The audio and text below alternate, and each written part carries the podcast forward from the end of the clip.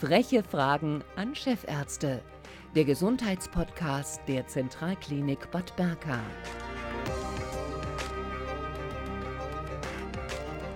Herzlich willkommen zu unserer Juli-Ausgabe der frechen Fragen an Chefärzte. Heute geht es um das schwache Herz und neue Unterstützungsverfahren. Denn äh, wenn Herzmuskelgewebe abstirbt, dann wird das Herz immer schwächer und die dann verbleibende Muskelkraft des Herzens reicht nicht mehr aus, um genügend Blut in den Körper zu pumpen. Die Betroffenen merken das sehr schnell. Sie leiden dann an Herzschwäche, Sie werden schnell müde, haben Luftnot, Wassereinlagerung. Die Ursachen für das Absterben dieses Gewebes äh, sind ähm, zum Beispiel Herzinfarkte, Durchblutungsstörungen des Herzens durch diese Vernarbung, Bluthochdruck, aber auch Entzündungen und Erkrankungen der Herzmuskelzellen. Äh, wir möchten heute über ein Unterstützungsverfahren bei Herzinsuffizienz mit Dr. Thomas Kunze, Chefarzt der Klinik für Herzchirurgie an der Zentralklinik Bad Berka sprechen. Hallo. Hallo. Wie viel Prozent Ihrer herzchirurgischen Patienten haben denn eine Herzschwäche? Wenn ich alle Patienten betrachte, die entweder eine große offene Herzoperation, einen minimalinvasiven chirurgischen Eingriff oder einen kathetergestützten Klappeneingriff benötigen, dann ist das sicherlich etwa ein Viertel der Patienten, die eine mehr oder weniger ausgeprägte Herzschwäche haben. Dieses Krankheitsbild der Herzschwäche oder Herzinsuffizienz, das mit einer sehr ausgeprägten Einschränkung der Belastbarkeit verbunden ist, kann verschiedene Ursachen haben. Und äh, Je nach Ursache ergeben sich natürlich ganz unterschiedliche Behandlungsmöglichkeiten für die Patienten. Mhm. Müssen denn jetzt alle Patienten mit Herzschwäche operiert werden? Obwohl sich die interventionellen und operativen Behandlungsmöglichkeiten bei Herzinsuffizienz in den letzten Jahren rasant entwickelt haben, ist es immer noch so und zum Glück so, dass die meisten Patienten primär medikamentös behandelt werden können und das auch mit großem Erfolg. Und hier hat es auch in den letzten Jahren ganz große Fortschritte gegeben. Es sind zwei neue Medikamentenklassen in die Therapie eingeführt worden, die nochmal die Ergebnisse der Behandlung deutlich verbessert haben. Und das hat entsprechend auch Eingang in unsere medizinischen Leitlinien gefunden. Und so kann das Befinden und das Überleben von Patienten mit Herzschwäche durch diese neuartige Medikamentenkombination nochmal deutlich verbessert werden. Trotzdem gibt es natürlich eine ganze Reihe Patienten, die eben auch nach Ausschöpfung all dieser Möglichkeiten immer noch Beschwerden haben, schlecht belastbar sind, schwer eingeschränkt sind und die natürlich auch, wenn man das nicht weiter behandelt, eine schlechtere Lebenserwartung haben. Das ist schon eine sehr ernste Erkrankung. Mhm. Welche Operationsverfahren kommen denn für diese Patienten mit Herzschwäche alles in Frage? Das hängt zunächst einmal sehr von der Grunderkrankung ab. Wir sehen eine größere Zahl von Patienten, teils auch ältere Patienten, die eine Erkrankung von Herzklappen verbunden mit einer ausgeprägten Herzschwäche haben.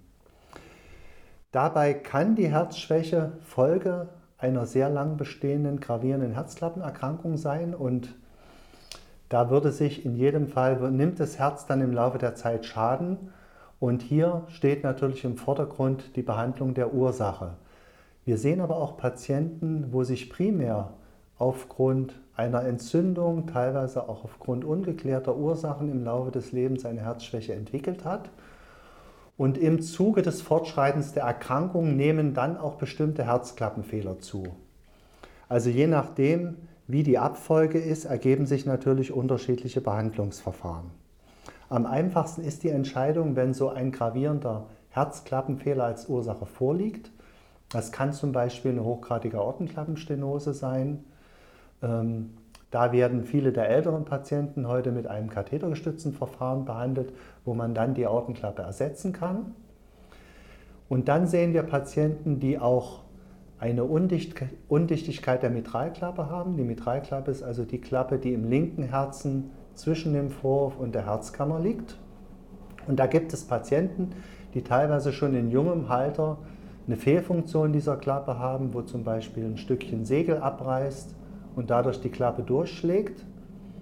Wenn man das nicht behandelt, dann kann in der Folge auch eine schwere Herzschwäche oder Herzinsuffizienz entstehen. Und in all diesen Fällen, wo man so eine gravierende organische Ursache hat, bietet sich dann also die Behandlung der Ursache an. Bei der Mitralklappe ist es fast immer möglich, mit einem minimalinvasiven chirurgischen Verfahren durch einen kleinen Schnitt am seitlichen Brustkorb den Zugang zur Mitralklappe zu erreichen und dann die Klappe zu reparieren. Da ist auch in den seltensten Fällen ein Ersatz nötig äh, und die Klappe eigentlich fast immer reparabel.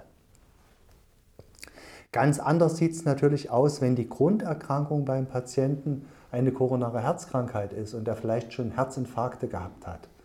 Dann ist also durch Einengungen an den Gefäßen die Durchblutung am Herzen gestört.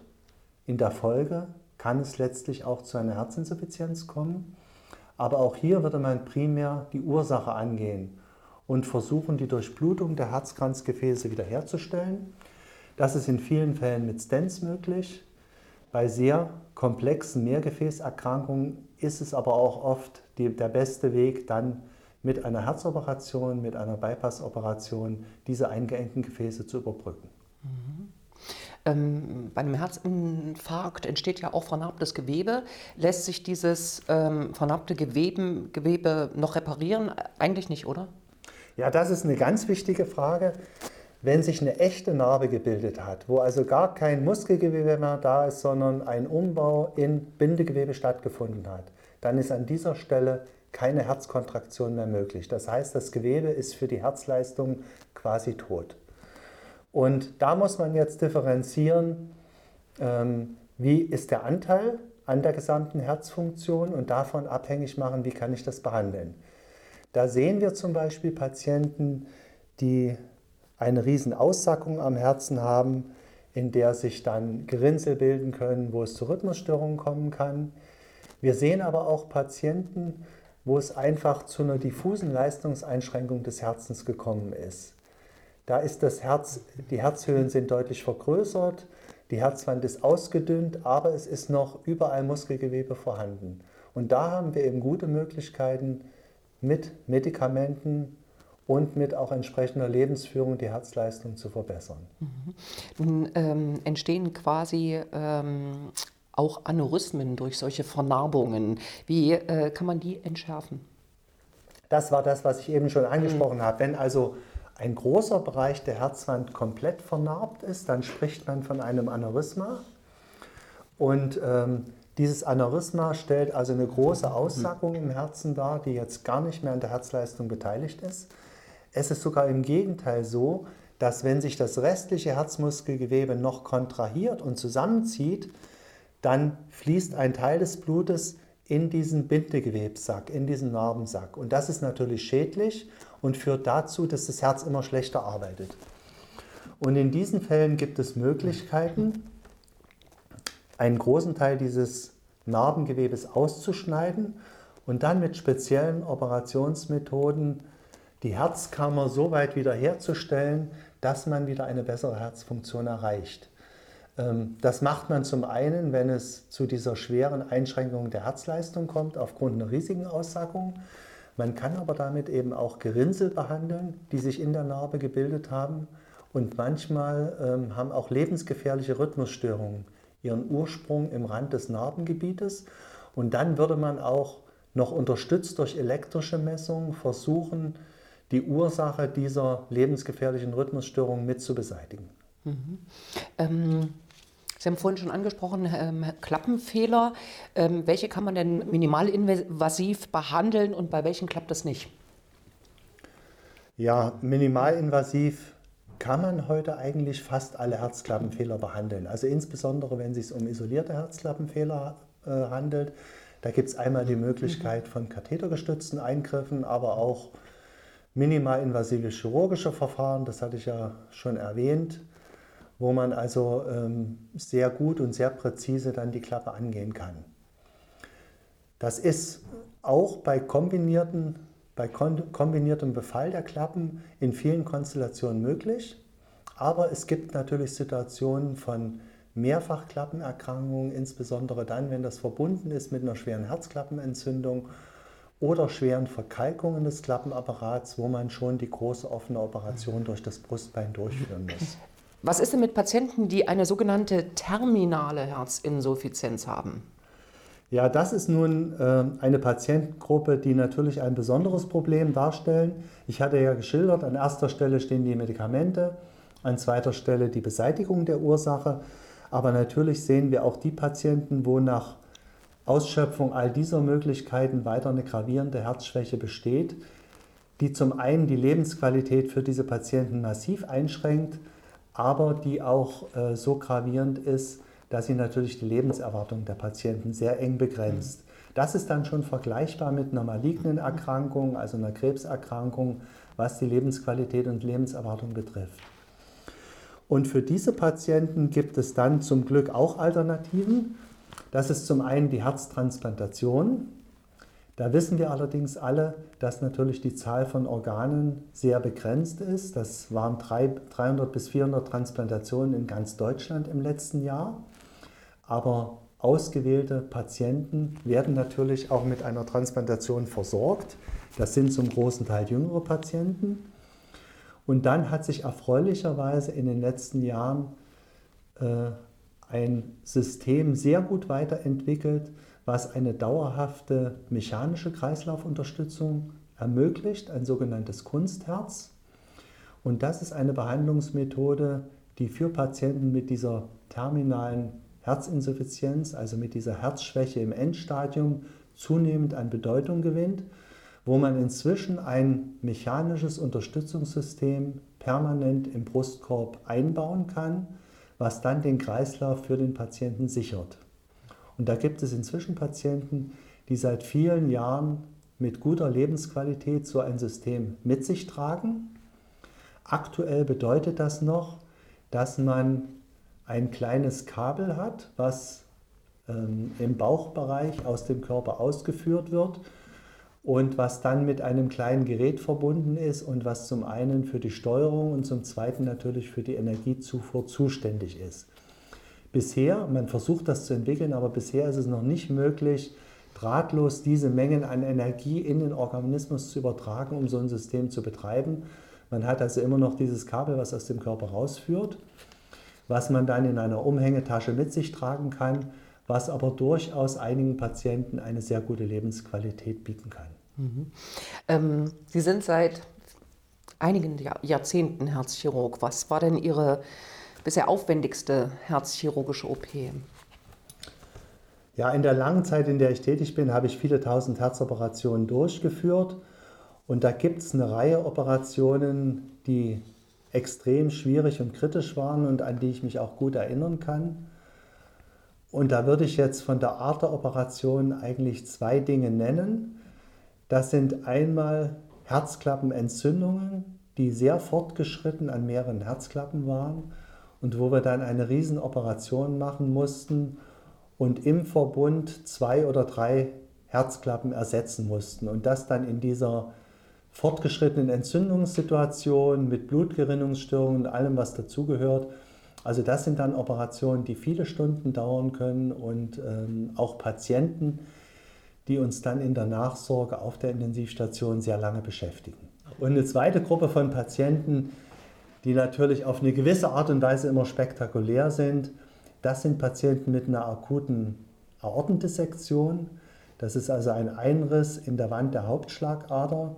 Dieser Einriss, der kann manchmal vom Herzen, von der Aortenklappe bis über die ganze Brustaorta bis in die Beinarterien reichen.